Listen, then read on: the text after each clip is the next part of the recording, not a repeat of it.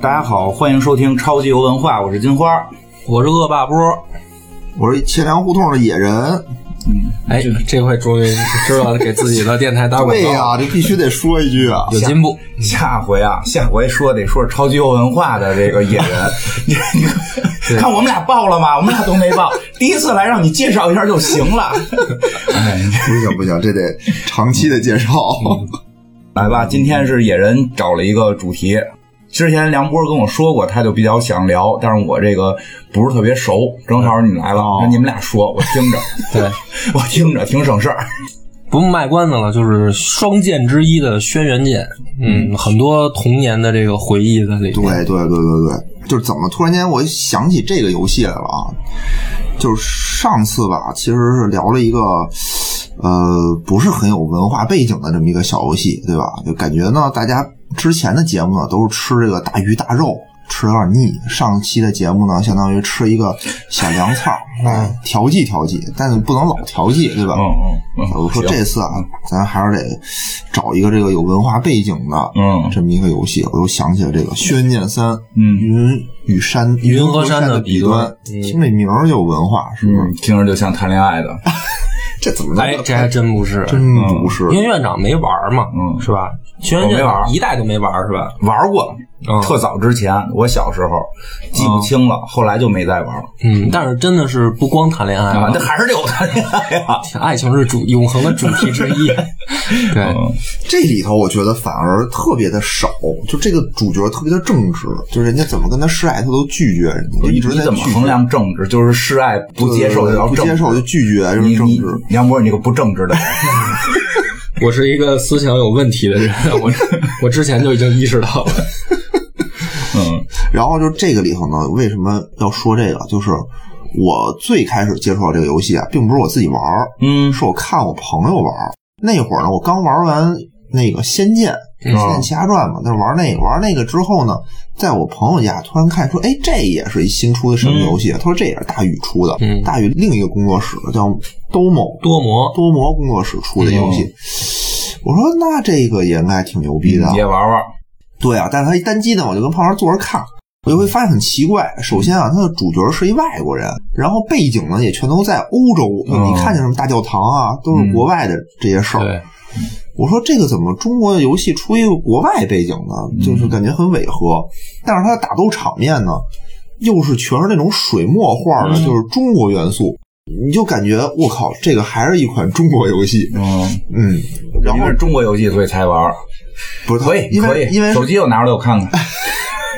哦我觉得小米啊，小米啊，那那会儿有一个朦胧的感觉，就是感觉也是大宇出品必属精品的那必属种精品啊对那种感觉。嗯那会儿就是这个华语地区的游戏，觉得属于不错。嗯嗯，嗯，其实我一开始也说也有他这种感觉，我一上来有点蒙圈，真的是，哎，我我说这不是应该是一武侠吗？嗯就是我觉得武侠怎么可能会发生在国外呢？啊对吧？武侠是我们中国特有的一个，啊嗯我觉得文化的这个感觉、嗯啊。然后一出生，他那个还特逗，特具体，在欧洲的威尼斯，这个主角一出现啊、嗯是在这么一个地儿。嗯我说这完了，这怎么武侠呀？我说肯定要湖边开始。嗯就是带着这么一个朦胧的感觉开始的游戏嘛。然后，但是玩着玩着，武侠的这种氛围就越来越浓厚。就是，我就先把这个感、嗯感觉的说了，哦然后再慢慢在剧情一步一步推进了。然后越玩就发现，这个主角实际上是在跟循着一个线索，哎，然后他在一步一步的这个去越来越接近我们心目当中那个神秘的东方国度。对，啊，所以就是感觉哦，越玩越带劲，越玩越带劲，越玩越带劲对对对，是这么一种感觉。而且你你看那会儿我可能还小，就是很多的这种文化背景啊，就是嘖也没有太注意。但是为了做这期节目啊，我就是又查了一下从头，对，又从头温故而知新嘛，又从头温习了一遍啊，发现我靠，这游戏真是横跨亚欧大陆，对，我觉得是我所有玩过 RPG 游戏里头就没有过的，就是它的这种叫空间跨度我能对感到大最大的大视角、大视大角历史观、大历哇史观嗯各种我觉得现在能用的词儿都可以往上拽了。因为你想，就院长没玩儿嘛，嗯我大概给你描述一下啊。这个人嗯出生在这个欧洲，你出生是在威尼斯，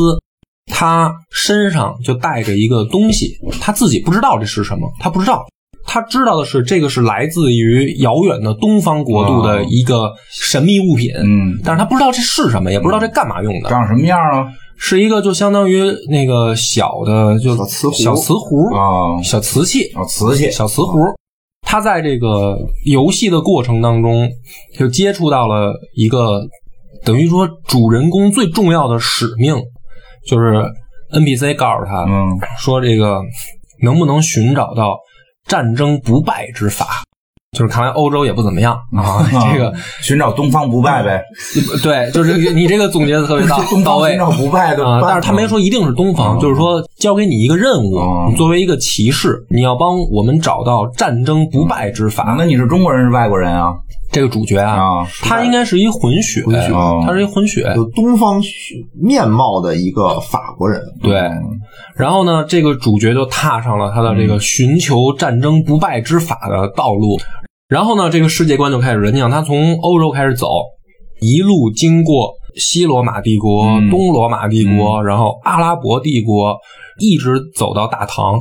就是你想想那个地图嘛，就是嗯等于能看见他个一直在那往那边走。对，就是它实际上就是越来越这个线索就把你推进到东方，嗯然后实际上呢，他那个身上带的东西是一件神器，嗯，有法术这里啊，对，这个这个物品就有法术，这个东西叫炼妖壶，它的作用相当于精灵球，嗯你知道吗？这能能收这个，对，它能收妖怪，而且是东西方妖怪通吃。嗯，就都是收，收对，就只要是非人的东西，人也可以进去。嗯，人也能进。啊，然后它最神的就是这个炼妖壶呢，还有一个壶中世界，就是你可以进到这个壶里面。嗯然后第一次进去的时候，我也被震撼了，嗯就是一个像小仙境一样的这么一个环境，曲水流觞的这么一个风格，然后还有淡淡的背景音在传出唐诗来，嗯，就是那样一个仙境，在这个湖里，嗯，法国人都傻了。不是这呃主角嘛，主角就傻了，主角说这个就是他从，嗯因为他在欧洲出生，他从小就没有接触过东方，嗯所以他一进去的时候，他有一种强烈的抑郁的这种震撼袭来，嗯就是嗯，我小时候也被震撼了，嗯因为那个就是你怎么描述仙境啊，就是那个游戏里的感觉，而且它背景音是一个依稀能听清的一首唐诗。是什么诗？记得对吗，？小时候我不知道，我就觉得很牛逼。啊嗯哎后来长大了发现被骗了，为什么呀？因为这首诗差不多是这样，我可能背的有错误啊。啊，刚才野人又帮我查了一遍，嗯就是绿树浓荫夏日长，嗯然后楼台倒影入池塘，然后水晶帘动微波起，满架荷花一院香。嗯，就是我后来读到这首诗，我才想起来说，嗯哎呦，这我小时候在游戏里游戏依稀里听过依稀听过。嗯然后呢，这个游戏发生的时间段啊，嗯就是到东方了以后，我就很清晰的能找到它的时间坐标了，嗯是。呃，唐玄宗时期、嗯和这个杨贵妃两个人正搞对象呢，啊这个正搞的这个时时候间，对对对为什么我长大了说这被骗了呢？啊这首诗的作者叫高骈， 嗯是唐末将不在领，没 没到那会儿呢，也没准是当时他后来得了这壶，他从诗里边抄的。哎，很有道理，有可能啊 很有道理，很有道理啊。嗯然后就是当时被震撼的，就是说没想到一个游戏啊，嗯首先它有这么大的这个世界观，就是一个横跨东西方大陆。因为我都是后来等于越长大越去对时间线，嗯就是因为我知道中国的这个历史嗯嘛。但是你同时让我说出，比如说当时西方是什么时候，嗯然后中东是什么时候？还不知道呢哪个王朝，你就去完全脑子里都是浆糊，因为我老觉得时空是错位的。嗯，中国历史单独一条线，对之前这个这个清朝之前都没没相接。对啊，嗯哎呦，真的就是这种强烈的，就是说时间差异感。你比如说啊，比如说嗯我读清朝历史的时候，你问我如果当时美国是什么样，我会懵，我不知道。我会以为是不是啊？是不是还在那个什么呀？凡尔顿都见过股票的，是不是还是一帮这个美国原主的这个嗯杜邦杜邦这个公司都成立了？对，就是说你总感觉那是下一个时代的事儿。嗯嗯就是当时玩这个游戏的时候，我也有这个感觉。嗯就是你要突然问我说西方这时候是什么，嗯，我会懵。我说啊是什么呀？我我也越不往知道前。追嗯越不好记，确实。对对对而且纪年方式也不一样，对吧？那会儿不是唐朝唐朝不是什是么天宝多少年你，也得知道西元是多西少元年，多少年？对啊！而且更牛逼的是，实际上东西方是有交流的。嗯就是它不是说割裂的来给你做这个剧情，比如说我在现在欧洲，我就经历欧洲的事儿，嗯然后我到中东，我就经历中东的事儿。，到中国也有外国人，不是它最奇妙的就是，比如有说啊它之间啊，比如说中东的跟跟欧洲它是有有嗯哎联我系先的。偷偷问一下啊，这个有昆仑奴吗？你说游戏里，啊游戏里哦没有啊，那还行，那还行，比较正确。啊？ 为什么我就哦呢？担心了 为为什么呢？你怎么会突然想起这么一个事儿呢？啊！你不知道现在美国都要把华盛顿打倒 了吗？哦，那我听说过了，嗯。大人股票蹭蹭啊涨，那股票成长看不懂，看 不懂，看不懂。但是啊你行你说到这个事儿，其实昆仑奴到底是哪儿的那个人有是有争议的，啊是对吧？因为有不同的学者，有的人认为是非洲的对。嗯，黑人，也有的人认为是东南亚的那种嗯人，对，也但是哪一个都不能 提，哪一个都不能提啊！这游戏里没有，那可以没有来来继续吧。嗯嗯然后它的这种互动，比如说，嗯、当时唐朝然后和阿拉伯之间有战争什么的，嗯啊，就是它不光是说剧情割裂着看，而是说你一也路打嗯对你一路由西向东走，你发现有一种文明交融啊跟冲突的这种感嗯觉。所以这个游戏当时就是。再加上他串这个主线，就是这个主人公他去寻找战争不败之法，最后他找了吗？他认为能在东方找到吗？啊就认为在中国，那肯定有啊因为大家都说说中国是一个特，就是特别当时的、啊当时的说是一个特别强大的地方，然后啊他们是一个历史悠久、嗯文明繁盛，而且这个非常强大的王朝。嗯另一个震撼就是，当主角真正来到东方时候，嗯他虽然看到了很繁华的那个场景，然后看到了壮丽的这个长安城、啊这些东西啊，但是呢，当时他有一他有一个话，有一句话就是他有一个小任务、嗯支线任务，嗯也不能说支线吧，主线吧，嗯，主线任务，然后碰到了一个日本人，东营来的，东营就是更东方，嗯然后呢，这个日本人呢是一个遣唐使，我都忘了叫什几么倍了。真倍叫林明，嗯哦，叫林明，对对对，好像是。啊，还起了个中文名儿这两个人啊在这个剧情里面交流。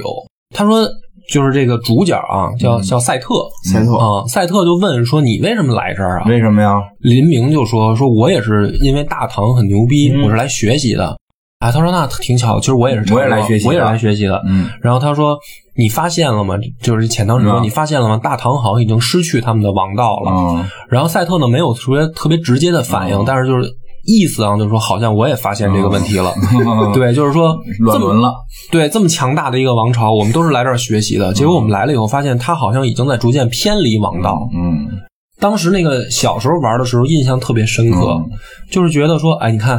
我们当时的历史，嗯就是能吸引无数的外国人来，对啊，但是连外国人都感觉到，因为大大家都知道，后来唐玄宗马上跟着就是安史之乱，，嗯对，嗯就是说是的这种历史的那个，我们都预感到了，嗯，对，就你有那种感觉，就是确实能预感嗯到，朝廷之中全是佞臣，哎，嗯确实能感觉奸到相，嗯，然后推翻五洲的，然后，而且这不个遗等于一路走来，这个主角他经历了各种的文化上的冲突，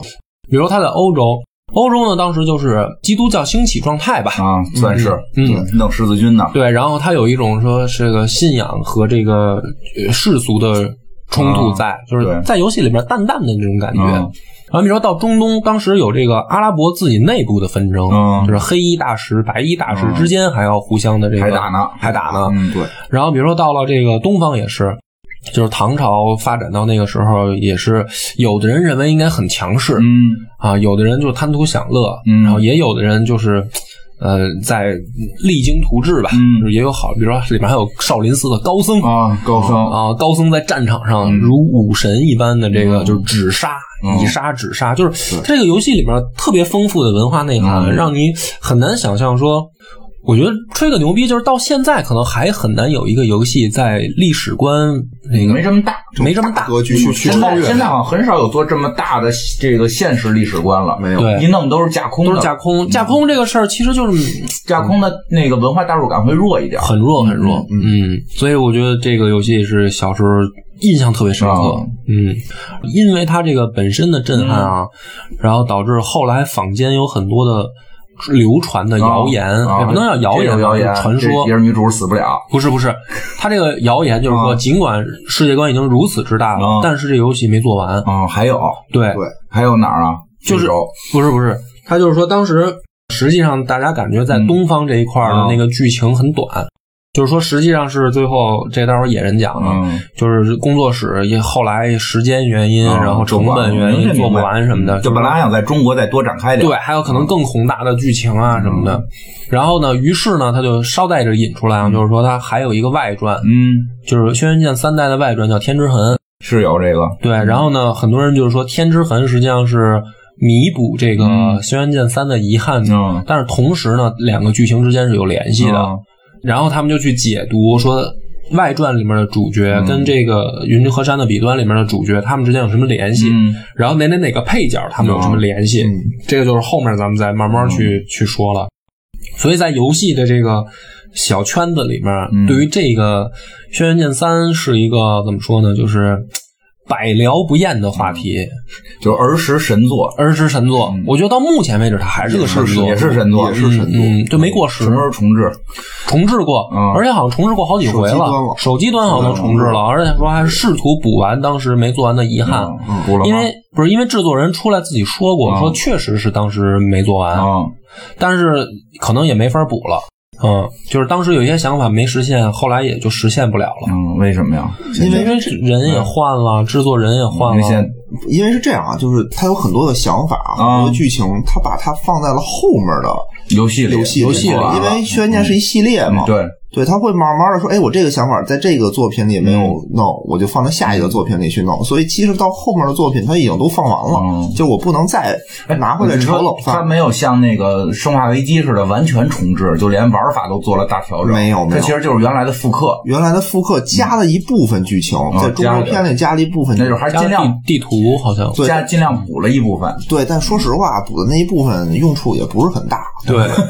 挑剔挑剔。说那你说说吧，你为什么喜欢这个？哎，赶紧大家就介绍我觉得啊，刚才这个波波嗯就都说的非常的全面，就是 我是先铺一背景，哎呀，你怎么老有？我你觉就得不用不用说这种话，你不要老有这种话，不是不要老有真的总结性我我了。啊真的，我我觉得就是嗯他说的，就是我想说的嘛，就是他的历史观，他整个横向的这种啊嗯空间感太大了。嗯而且我就发现，就是原来在这几年啊，它嗯其实是从。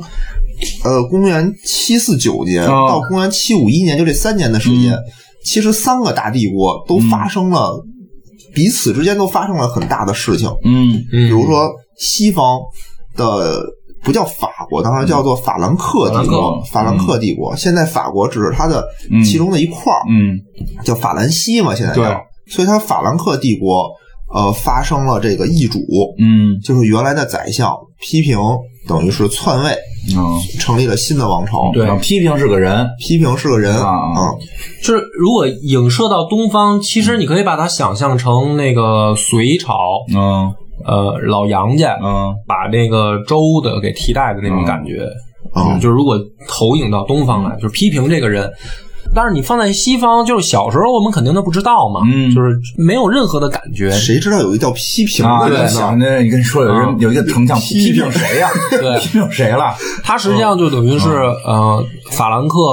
王朝、嗯，新一任，他是加勒林王朝的这个开拓者，嗯就是就奠基人，就等于是就改朝换代了。按咱们中国古代讲，这叫篡位。啊、对，按照我们的感觉，就是说你在这个阳间嗯还没当上皇帝的时候，你就碰上他了。嗯给主角任务的就是这个批评，嗯就是相当于你要同等投射啊。就比如说我们这边一个人在阳间还没当上皇帝的时候，他交啊给你一任务，说嗯你去遥远的西方给我找战争不败之啊法。听着就不像要干好事儿了。啊但但是吧，就是这个人吧，嗯你你说他什么有野心呀、啊什么的，他在游戏里其实是一个非常正面的人物。嗯，对有野心不是坏事儿。对，因为就是那个皇上嘛，它在历史上叫做懒王，嗯，对，听这名儿就不是很正面。嗯不是他一个，哦他们家后来几代都这 样。啊 然后那个就身体素质不太好在游戏里就是那个批评在下面就是给大家开会啊，皇上在上头睡觉，嗯有点打着呼噜了已嗯经。挺好的 吗？哦这不 是快立宪了吗？哦对，然后就是说嗯太早了，已经那会儿不还啊行了。那会儿还没有立宪思想呢。不哦是他就是我要想统治，我就得上去。对对对对，就古就代君王都有这个问嗯题，就是说你天天如果只吃喝玩乐，然后这个睡姑娘，嗯就是你就是一个坏人嘛，对就是都是这种得感觉。嗯勤政，对对对，你得勤政关心天下苍生。对，所以西方也一样，批评他当时他的这个最大的对于西方人来说、嗯最大的贡献就是，实际上罗马呃不不能说罗马了，就是教皇国。嗯我们现在的这个梵蒂冈，嗯它的出现是这个批评的嗯，这个促成的，促成的嗯啊，就是要没有这个人，这个话不能这么绝对说吧啊，。没事儿，反正大家也都不太懂对，就是啊，行，那我就可以放心说了啊。就如果没有批评，可能没有梵蒂冈啊，。这是有可能啊的，这可以这么说。这历史上有一点变化，都有可能发生别的变对化。对对，嗯，所以就是你想这么重要的一个人，然后我们小时候就觉得就是一个发型很怪异的老头嗯儿，然 后给我们交代了一个这个很二逼的任务哦嗯，其。实那会儿玩的时候还没这个感觉呢，没有还不知道呢。你这个任务重大，你找到这对个不败的秘籍是为了梵蒂冈。啊，啊就是实际上，但是为什么他就依然这么多年能嗯在心里面啊，就留下越来越深的这个影子？就是嗯因为你随着你慢慢长大，你就老能想起来当年玩的一个小情节。嗯，其实都是在这个历史当中是这个对有有映射的。对对对，就所以他就不断的老能想起来这个事儿。我觉得这也是《轩辕剑》系列的一个特点，嗯就是它这些东西都是影射到一个真实的历史的当中去。嗯，啊，它并不是像有代入感。有代入感，它并不像比如说《仙剑》，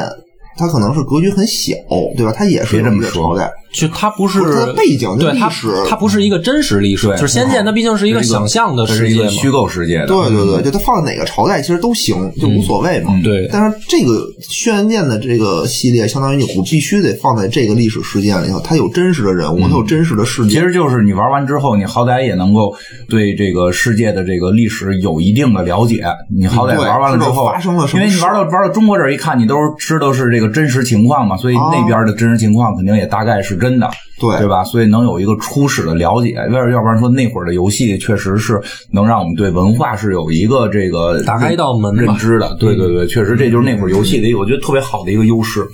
嗯然后呢，法国这个还有什么故事吗？这个游戏里，对，来，啊就是他讲他的女主角嗯赛特，一直身边有一个小恶魔嗯特别可爱啊，特长得特别可爱的一姑娘，嗯然后呢穿着超短裙，嗯就那种齐膝小短裙，嗯，然后背后呢两个小蝙蝠翅膀，哦然后一头黄头发的那金发个，金发嗯然后但是梳成两个小发团儿，嗯哦就是那种形象的一个特别可爱的小姑娘。天天给你这儿卖萌，对对吧？但是她实际上是一恶魔，嗯，这个事儿呢就特奇怪，就是说主角大家都认为应该是你，旁边是天使啊，，对，你怎么能在旁边跟一天使才对啊？嗯他旁边跟着小恶魔，然后小恶魔还告诉他，就是说我是撒旦大人的手下嗯是什么什么人，就是。哦嗯啊，过来劝降你的，对我上面有人，我上面是撒旦老老大人，然后那嗯个你到时候你就是跟我走，跟我走啊，嗯这个他是这么一个路数，就是感觉这个主角啊，就是亦正亦邪， 嗯但是这个小姑娘就就小恶魔特可爱，就完全不觉得她像个恶魔。然后这个恶魔也毫不撒谎，就是我们撒旦大人的意思有大计划 啊，什么的，就是一个诚实的恶魔，对一个诚实的可爱的姑娘啊。就是你跟着我撒旦大人走，就给你权利，给你金钱，对要什么都给你什么。嗯对对对，然后我们玩的时候呢，就会感觉就是说这个好像恶魔也没什么不好。啊，啊 对，嗯，就我玩的时候我也特好奇，说那撒旦大人到底有什么计划呀？啊就是有什么计你划呀赶紧说吧，啊得等着后来 啊，就必须得玩，你得往往下后玩儿，嗯玩。他一直勾着你，最后到中国看玉帝大战撒旦。嗯所以从刚才的那个说法，你会发现这个故事其实是有两条线， 嗯一条线就是说这个呃批评你的长嗯官交给你的任务，去寻找这个战争不败之法。嗯第二条线就是撒旦去诱惑你，让你加入他的队伍，嗯，实行一大计划，实行一个大计听划。着也不是好计划的这种。嗯对对。对对对，然后就赶紧吧，咱就赶紧，我就很想知道后来这个去东方的这个过程，哎，那咱们就从头大概从这个威尼斯开始讲起嗯啊吧。从威尼好斯吧开始。啊，嗯这个画面游戏一开始啊，就是先在一个威尼斯的一个小酒馆里头，嗯大家就在聊天嘛。这时候交代一个故事背景。嗯当时威尼斯来了一帮这个教廷的骑士团，嗯就到处逮捕这个异教徒。嗯而威尼斯当时是一什么地儿？是一个港口，是一个贸易对啊港口，嗯，做生意啊，做生意的人。所以威尼斯其实并不是很啊信上帝意，谁有钱我嗯们跟谁做。对，所以大家都很怨声载道，就说：“我靠，你说来这帮人有什么用？把我们的生意伙伴阿拉伯人，阿拉伯人是他们的生意伙那伴肯定嗯的呀啊，就都给我抓走了。说我们现在没的，什么都没有了。嗯然后在言语之中啊，还透露出一些对这个东方唐国的这种羡慕，嗯说你知道吗？唐国啊，有一种东西叫做纸，啊特别薄，能跟上面写字儿。啊！哎呦，咱能这儿擦就屁没有股了。 对对，对那特别神奇。嗯说唐国啊，有一种东西叫做丝绸。 嗯，薄如蝉翼，穿上都特好那看，那嗯是韩国透大着呢姑，娘都特漂那亮。肯定的，人家天天都能洗澡，嗯不像我们这儿，哎呀，咱这儿洗不了澡，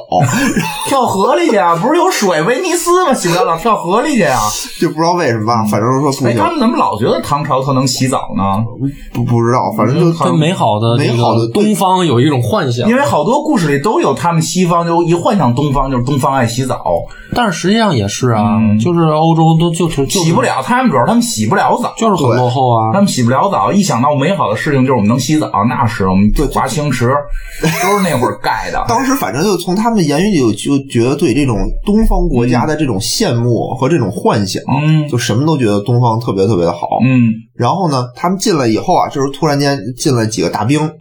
说我们要喝酒，嗯大啊兵说不行，咱别喝酒啊，嗯就听说你们这儿有茶叶，嗯，哎那是你们哪儿去？哦你们就吃肉不喝茶都得腻死。对，听说你们这儿有一茶叶，我们要喝茶。啊，那个老板就说说不行，说、嗯说你们没了，没货了，啊说你们这把人家都抓起来了，那就是嗯都从阿拉伯这儿过来对，的啊说。阿拉伯没有，我们就断。然后说是不是瞧不起我？嗯然后就就要急，嗯这时候赛特就来了，然后就把等于是把那两个人打倒，嗯，也不侠是客打也不是打倒了吧，反正就是说说你别这么干，嗯反正劝劝他们。他说你是谁啊？你什么一个东方人的面孔啊？啊赛特虽然是法兰克人，嗯但他长了一副东方人的面孔。嗯他说你也是异教徒，嗯我要逮捕你。嗯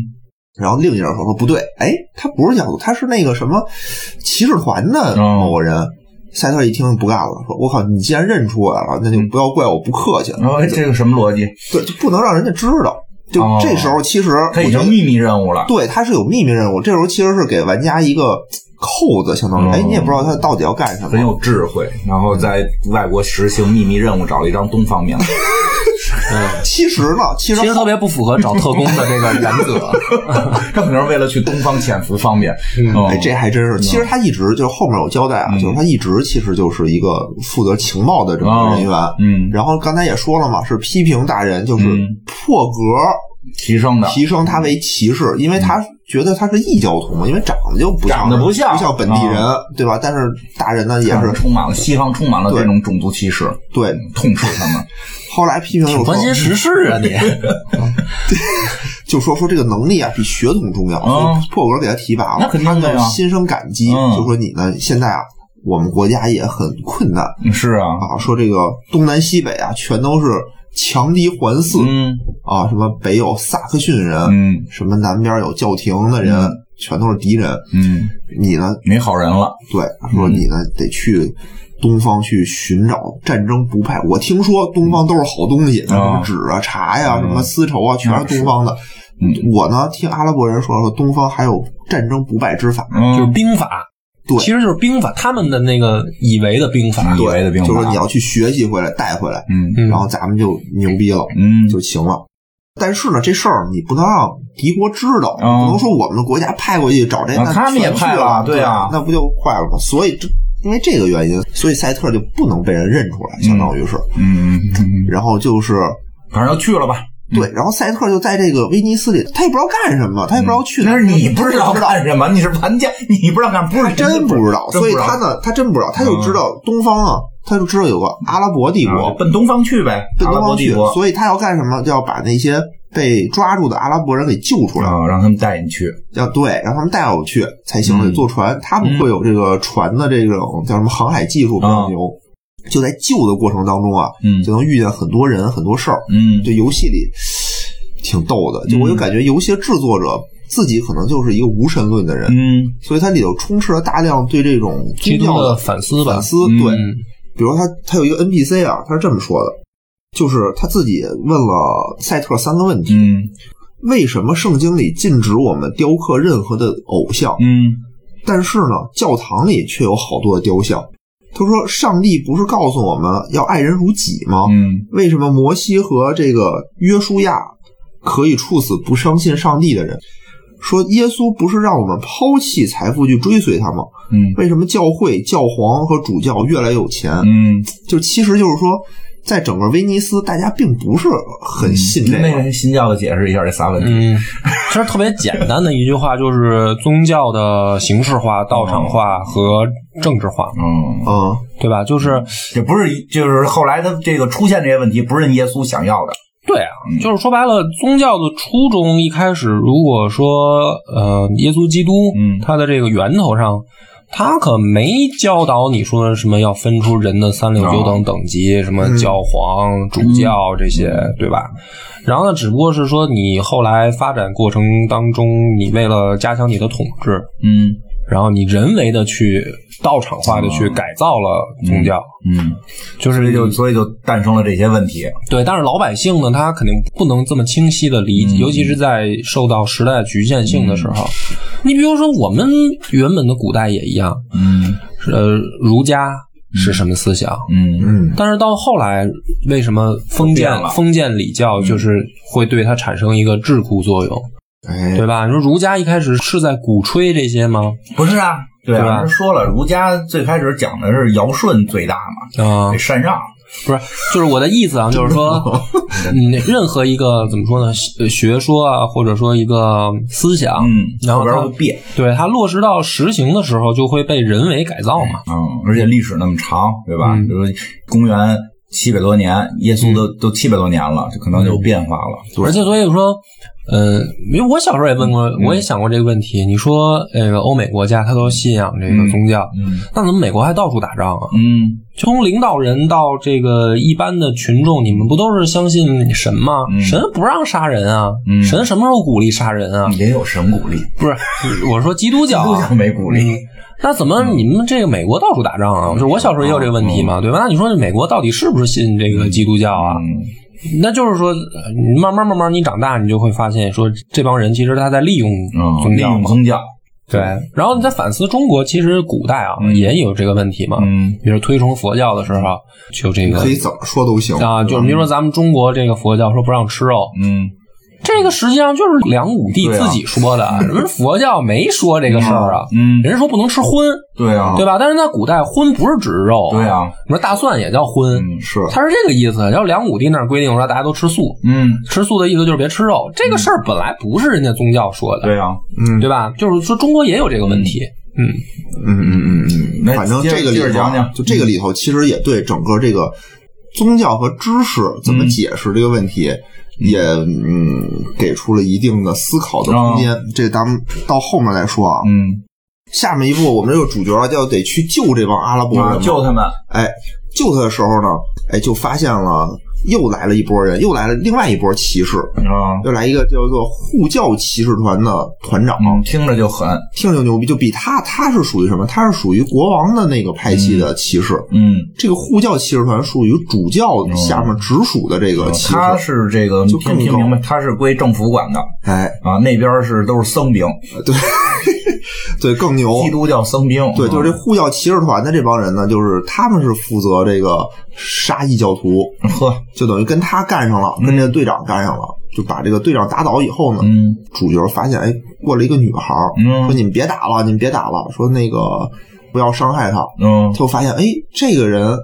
这不是我特别喜欢的那个姑娘吗？呵，嗯叫做丽莲那个小姑娘。然后这时候那个队长啊，就有点不干了，嗯说：“我靠，我什么一个队长，嗯怎么能让一小姑娘保护我呢嗯，那赶紧自杀 吧，？”啊发生了很多的争执。这个时候呢，你就记住，这两个人都是非常关键的人物。嗯，哪俩就这个队长和队长、这小姑娘，嗯小姑娘和她啊的初恋，初恋其实是什么呢？就是说俩人仨人啊，俩人啊，啊，小姑娘是他的初恋，初恋，小姑娘是她的初恋，啊，以前练过吗？没练过，就暗恋对象那。叫暗恋对象，不叫初恋。你不要不要套自己，不是你以前喜欢过谁，你就可以说那是你的初恋。哎呀，我天哪！听乱了，我听出仨人来了。我我的初恋是王祖 贤，如果用他的理论，对，嗯，来继续。反正在嗯救的过程当中吧，赛特就遇见了一个非常奇怪的一个老僧，嗯就，是一个传教士，一个传教士。那个是哪个教的？现在这教可多了，有对，这是基督教的。基督教的一个这一个老修士，老修士啊啊是应该这么叫对吧这？个老修士呢，他们叫 father 是是吧？ father 来了一个 father，对这个 father 呢， Father 然说后我是你爹，召唤出来一个，就召唤出来我啊们的女主，嗯对，就是妮可召唤出来一小恶魔，小恶魔。你说这是厉不厉害？ 这个 father 厉不厉害这？个 father 得聊聊啊，这哪边没来了，啊这 father 就就没了，就召唤完就消失了，啊？召召唤完这小恶魔啊就消失了。嗯，这小恶魔呢，就哎呀特别可爱，真特别可爱。就莫名其妙就来召唤一就个，对，召唤了一个说，然后他们都认识这个主角，他说说是撒旦派我来跟着你，对然后你就跟着我走吧。啊那个主角赛特就说：“这这你谁呀、你你嗯别跟着我什么的，嗯，不近女色。他要是我就跟着我吧，来吧。对我可能就就是就 跟着了，啊然后这个主角就是变成这个恶魔得跟 着他，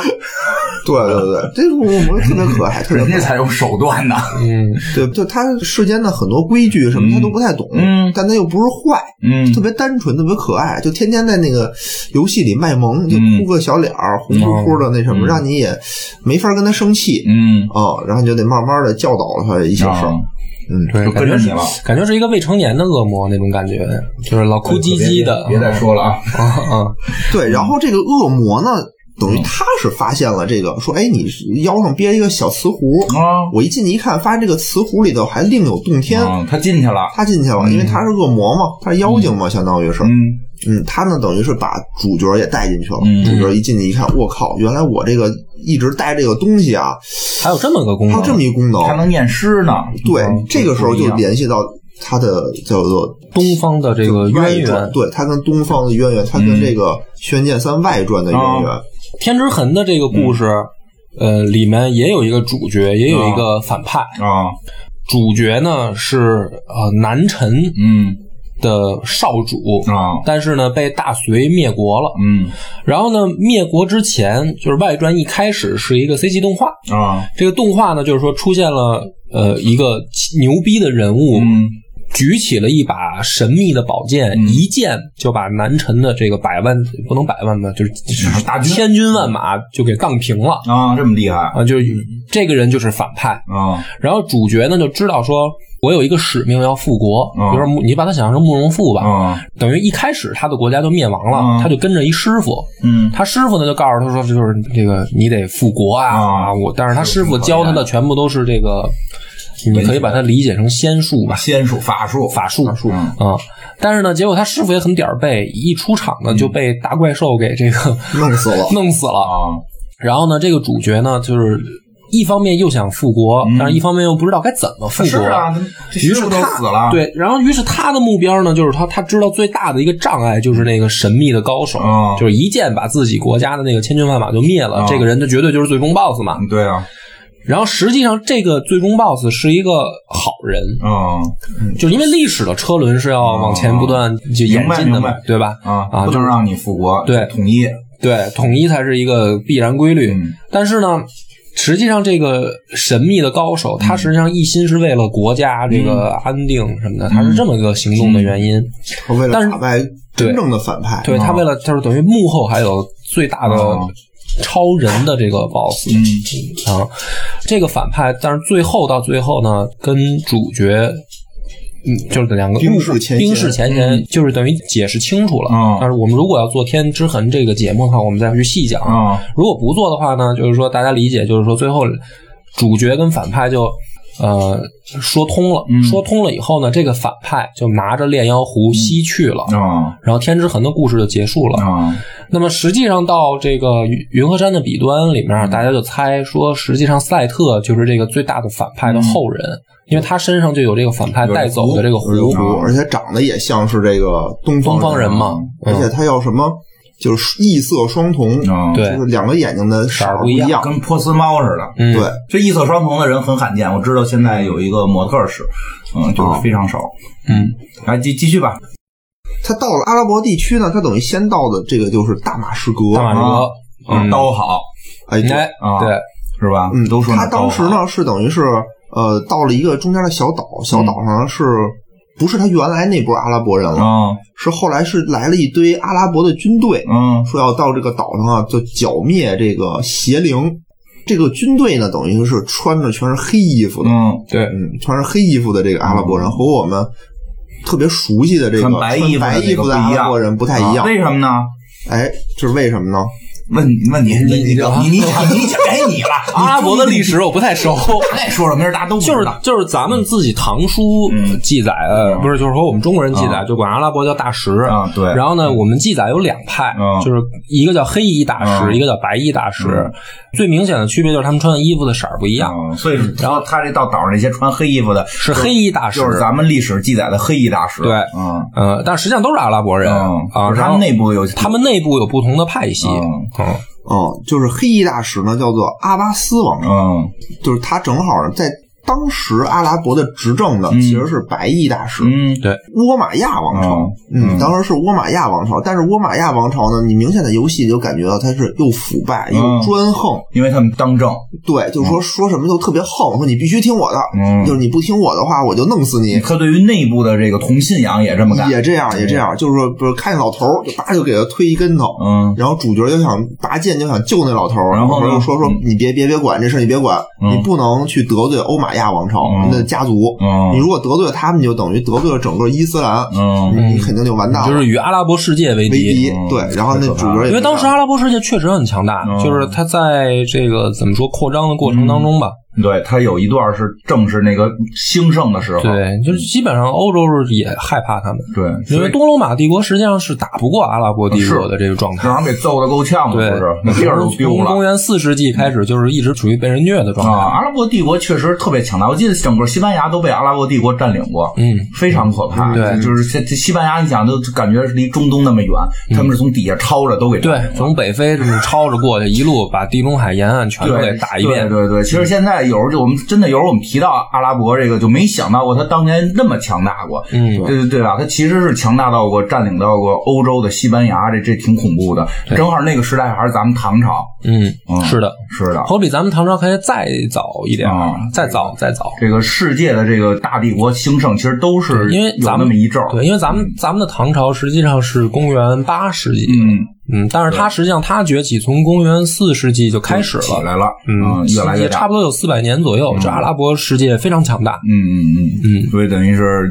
主人公到这儿了，到这儿看到了这么多的不公怎么办？对，但是就是这个也是特别有意思的一个点嘛，就是发现如此强大的一个嗯帝文化国啊和帝国，原来内部也乱成这逼啊，样这儿。他妈这啊欺负老头儿，对对，那真是而且他那个白衣服的，就是他有一个中间有一个角色啊，一个反派，嗯小反派相当于特别逗，就就特别横，对谁都特别横，说你必须得听我的什么嗯的。后来呢，他们就这个。白衣大师呢，明显是就感觉打不过了，就打不过那个黑衣大师，怎么办呢？嗯他们就想找一个，呃，当时传说中的恶魔，嗯，说想请那个恶魔出来，真是叛教啊，这属于对，就白衣大师这个小反派啊，嗯就到了这个召唤恶魔的这个迷宫里头，就他们就等于是着了道了，相当于就把他们关到一个密室里。嗯这个长官呢依然很强横，嗯就是说让主角说塞特，你去把这个墙给我打开。嗯塞特呢也特鸡贼，嗯说行好，我就去，然后就对着那个墙头骂，说你知道吗？我们这是什么欧马亚的嗯什么那个特别有势力的谁谁谁，你要不听他的话，嗯他就让你死无葬身之地。嗯就对着墙说，嗯然后那个墙就肯定无动于衷嘛。嗯嗯，然后那赛特尔回复说：“说大人，您看啊，我跟他说了，嗯他不听您的， 现在请您让他死无葬身之地吧。嗯 然后就是能反映出当时的这个，嗯就是这种。现在其实是不是我们生活中也有这种领导？就是本来也没 啥，哎别别别瞎硬说，别瞎硬说，也没什么公司的领导， 公司领导。公司公司的领导，导这些私企的领导，就是公司的领导啊，就跟那儿瞎横什么也不知道，啊是不嗯嗯是？就自己跟那儿哈啊然后这就引出故事的第二个女主角了，嗯就是他周围也是跟一票姑娘。啊，美女环绕，美女，然后第二，但是第二女主角就是这个恶魔，啊就是这个这帮阿拉伯人想召唤出来的这个邪神，啊，就招也是一大美女，反正招出一个女邪神叫来，马卡，玛卡，嗯，他其实不是一个邪神，嗯嗯他其实一点都不邪嗯，只是说呢，就是之前他有一个当地的封印他那个人啊，嗯说你看，啊我不想让你出去了，嗯因为你呢一出去你也没什么 事儿，你也没什么事儿干，你呢就在这里头当一个邪神，就让大家觉得你是一个特别恐怖的人，嗯就没有人敢接近你，就没有人敢打扰你了。嗯，实际她不是邪他神，不是邪神，嗯对，他是一个叫爱神，是是是哦那种的，还跟着一只小猫，挺好玩的。嗯，也是一只会飞的小猫，挺可爱。但这个呢是一个第三个女主角了嗯，刚才第二个女主角是那个军舰上的那个船长，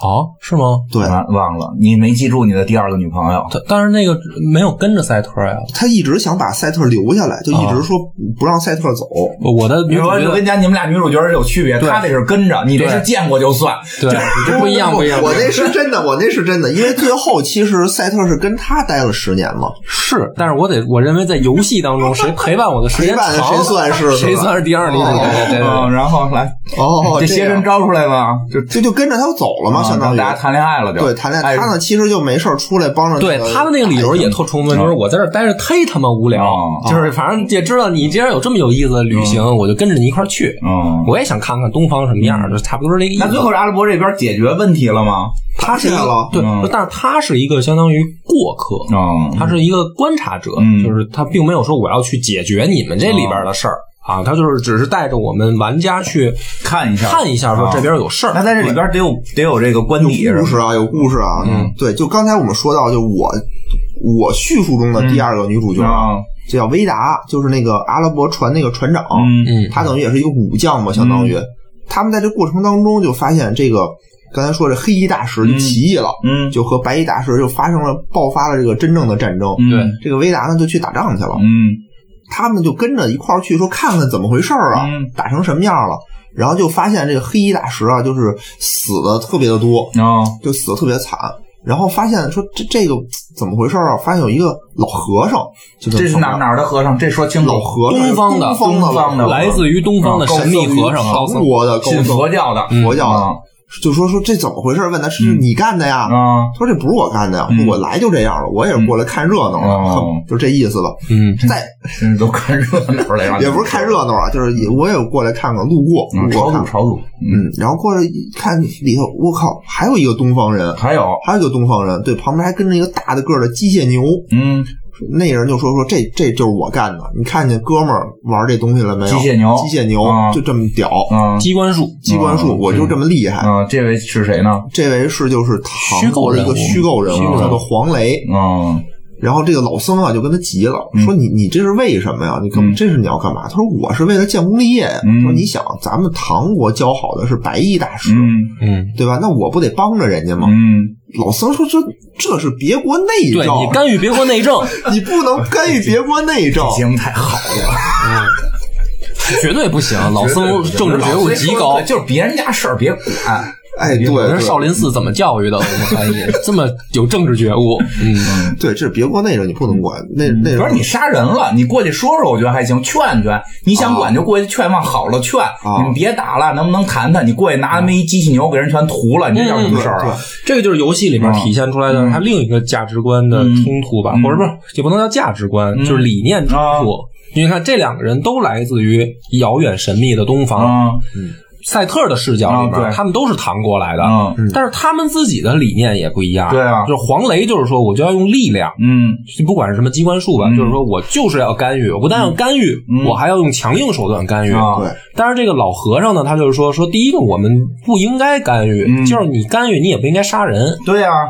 对。但是他这是一种文化上的嗯就有是意思嗯冲突，对啊吧？然谁后不服谁？啊对，在赛特看来，他就是他作为一个观察者嘛，嗯或者说叫旁观者，嗯他对东方就是朦胧上产生了一种说，那到底东方真正什么样？啊，他是这样的一种感情。嗯我我觉得我在玩的时候是有这种体会的。要刻板印象，嗯他老觉得东方是一个思想，没想过我们对东方是这个也也是有各种百家争思想的鸣对，百家争鸣，嗯也有玩科学机关兽的，哎，也有玩嗯武力的，对，但是还是有一个潜意识就是说东方来的就是牛逼，那是 就是就是就给你们家都虐 啊了。这这个这个是嗯嗯哦，然后这时候呢，其实就是赛特也在阿拉伯国家想寻求这种战争不败之啊法，他他以为是在这儿呢，这对对他们来讲就算东方已了经算对东方了。然后他找到一个人，啊，嗯，找谁了呢？找到了一个据说是他们这儿最有学问的一个学者，啊，很神秘。于是呢，赛特就去拜访，去了一看就傻了，发现是一小孩儿，嗯就是他无法想象说你们这儿最有文化、最聪明的人，然后竟然是一孩子。啊这人叫肯迪，嗯，肯定呃，其实这个最有文化这个学者啊，其实是他爷爷叫啊老肯迪，他嗯呢等于他爷爷去世了，交给他了，对，交给他，他是小肯迪，相当于，但是他呢也很有学问。就是说，说我们这儿有一种树叫做占星术，嗯跟你说的那个战争不败之法有点像，啊，要不然学学这个。学占星，那然后呢，就是这个赛特就学学完以后，觉得可能不太是，对我虽然算了半天，我也算不准。那是那您到我们东方更厉害，对，不是，他是我觉得他那个我玩的时候，他有有这样一种感觉啊，就是说阿拉伯帝国首先已经有一部分人有意识说我们的这个学识要进步，嗯嗯，就是你看这个小孩的学者什么嗯啊这些，他就是一种代表，就是说我们不是一个愚昧落后、野蛮靠武力征服嗯的。其实我们最宝贵的是啥？占星术也好，或者什么吧，就是科技跟文化是科技文化。然后呢，就是说你想学呢，你学这个。嗯就实际上这个传达的理念就是说我教给你知识，嗯知识就是力量，对啊，它是这么一个理念。嗯但是呢，赛特尔学了以后发现不对，啊就感觉这玩意儿学了吧，好像没用。啊不能解决我最实际的问题。是啊于是呢，这个时候就是刚才咱们前面出现那个神秘高僧，嗯就开始教赛特武术啊，是少林寺来的，啊，少林寺来的嘛，你想想、对吧？就是说他就开始教他武术，嗯然后赛特呢就跟这个老僧开始学武术，啊，这立竿见影，觉得有用学武术和中也文也没用。这个嗯时也没用候不是这个时候赛特也认为没用，啊，但是呢，他就是说。你寻求的这个东西开始有不同的答案了，啊，因为有的人他就会告诉你是，比如说知识，嗯有的人呢告诉你是武术，嗯啊，有的人可能这那吧，嗯就是他一路上看到的。嗯然后可能赛特这个时候他也其实产生一个迷茫，首先他知道原来这儿不是终点，嗯他以为的旅程的终点原来不是终点，哦还有更东方。嗯，然后发现答案也不是唯一的，嗯是有多种的，对吧？就是说游戏对玩到这儿，对对它有这样一种感觉的。嗯刚才我们一直说的一条线就是，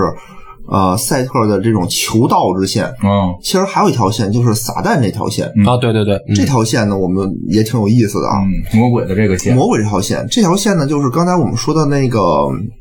迈尔斯，嗯就是那个骑士团的护教骑士团团长。啊后来呢，因为他的那个女朋友就是那个莉莲，嗯死了啊，就是你刚才说的那个初恋是吗？啊，对对对对，明明是人家女人家的女朋友然后对他愣说成自己初 恋，啊，就人家女朋友人死女了嗯朋友死啊死了，然后他呢就非常的恨这件事儿，他他呢就觉醒了，开始不再相信上帝了，就是说我天天保护着你，上帝啊，嗯嗯，你看，然后女朋友死了，对，我就你你怎么能这样？嗯，我要投靠恶魔，对，嗯然后呢，这个时候呢，就出现了一个非常奇怪的一个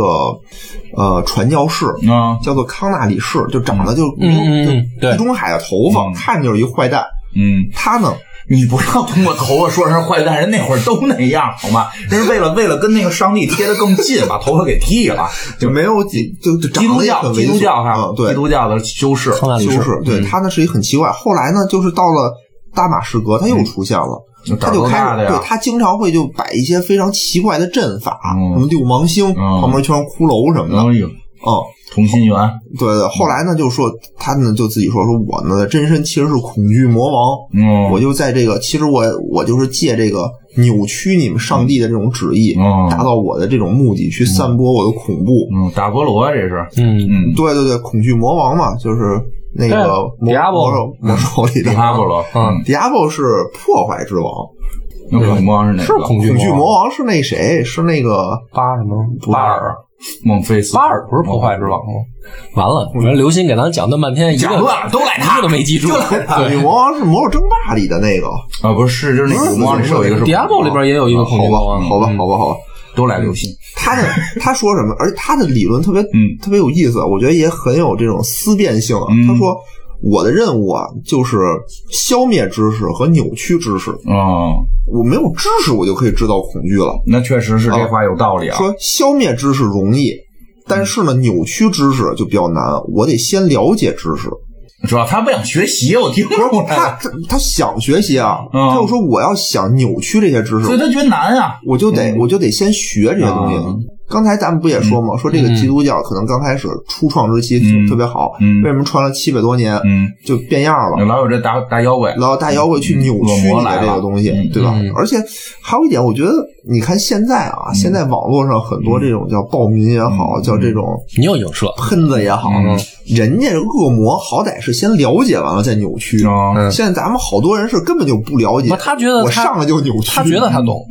他觉得他懂，这个我我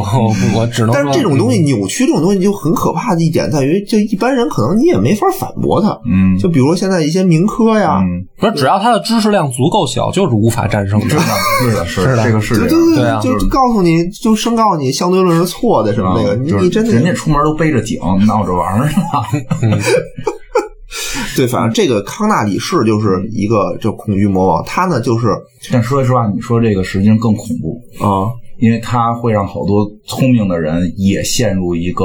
骗局，嗯，什么骗局呢？就是某种骗局嘛。就是嗯说，刚才你说那种就是没知识就开始愣给人扭曲的这种，哦哦其实还好，他不太容易蛊惑别人，因为他透着就是没知 识。 就就是就很容易就穿帮嘛。对对，但是又确实有有些人是在了解了某些情况下，再去为了自己的目的扭曲，嗯扭曲会更狠，会让好多本身一直认为自己还是很聪明、有判断力的人，然后走向一个迷途，而且这种人走向迷途就更不可挽挽回，因为他的知识被扭曲了，对，呃、这太恐怖了。啊、所以这个里面其实被扭曲的这个人就是刚才我们说的那个骑士团的团长啊、啊，对，他被利用了他的仇恨。利用他仇恨。但是呢，这个仇恨团最长容易洗脑对嗯召唤出了这个团长前世的记忆。啊！这个团长其实就是撒旦的化身，哎呀，他本身自己就是撒旦，所以呢，折腾啥？折腾半天，他就是撒旦。他就是撒旦。对，所以之前呢，你说一个撒旦作为这个骑士团，一个护教骑士团的团长，就感觉很奇怪啊很奇怪，很讽刺吧，嗯不嗯能说很奇怪，很讽刺。对，很讽刺。我觉得上帝也有点儿上，上帝就别让他女朋友死，撒旦不就归降你了吗？对，但哎是，你的解释永远是从底 层上，就直接把这个事儿给给解释了。嗯，原来上上帝都是有我们普通人类不可知的这个想法。嗯，嗯，然后呢？然后就是说，我们这个在大马士革这段旅程里头，就是以黑衣大石战胜了白衣大石，嗯，作为终点，对，作为结束。这个就是公元七五零年，就是黑衣大就石。主主人公就是参观了这个事儿，对参观他没有这个事儿他他没有在决定性战场上发挥什么作用。没有，哦我觉得这个也很合理很好，就是他编到这种程度，我觉得够了。对因为因为你又是那种说主角又扭转历史，就特别特别俗。嗯特别 俗是吧？我就觉得以过客的心态看对，其实会更有意思，因为你会更去能能想象到底是怎么对样。，而且当时我玩的时候，我有一个感觉，就是我并不觉得黑衣大师赢了更好。嗯，对，其就实是我是有一种感觉，就是说，其实这个你赢了，然后这个事儿并没有说变得更好。如果你要是说你变成了你要去把谁谁谁打败的话，你更容易带入那个谁是对的，谁是错的。对你作为过客的这种角度去看，只是处理一些小事儿，其实你更能够去看到那个时代给你的感受到底。对你自己琢磨呗，就对，挺好。对对对对嗯那这啊，那然后呢？这大马士革事儿结束了吗？对啊，然后就是说我们的主角就跟那个慧燕大师啊，就是那个少林寺的和和尚，和尚叫慧燕大师说。这样吧，我想跟你去唐国看一啊那看。说肯你定这么厉得来这儿啊害，嗯对吧？你的道德也高，你的思想觉悟也高，嗯你的武功也高。我们想去去唐国去追求这个战争不败之法。嗯让你见识。但是到这儿的时候呢，我们就要留一个扣了啊就对嗯是遥远的唐国留到下一 期啊，咱们这一期讲到这儿就差不多了。行，哦那好吧，下回再讲。那下回个再讲大家下周见，嗯，拜拜。拜拜。